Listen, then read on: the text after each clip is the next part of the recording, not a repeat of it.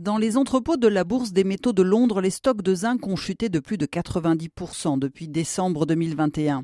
Ils sont passés sous la barre des 30 000 tonnes et même des 20 000 tonnes début février. À ce niveau, les stocks sont équivalents à un seul jour de production et donc de consommation.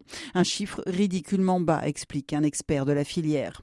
Pour les alimenter à nouveau, il faudrait un excédent sur le marché, ce qui n'est pas le scénario qui se dessine, bien au contraire.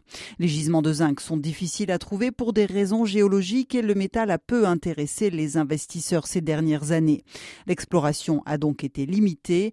À ce jour, les réserves documentées sont équivalentes à moins de 20 ans de production.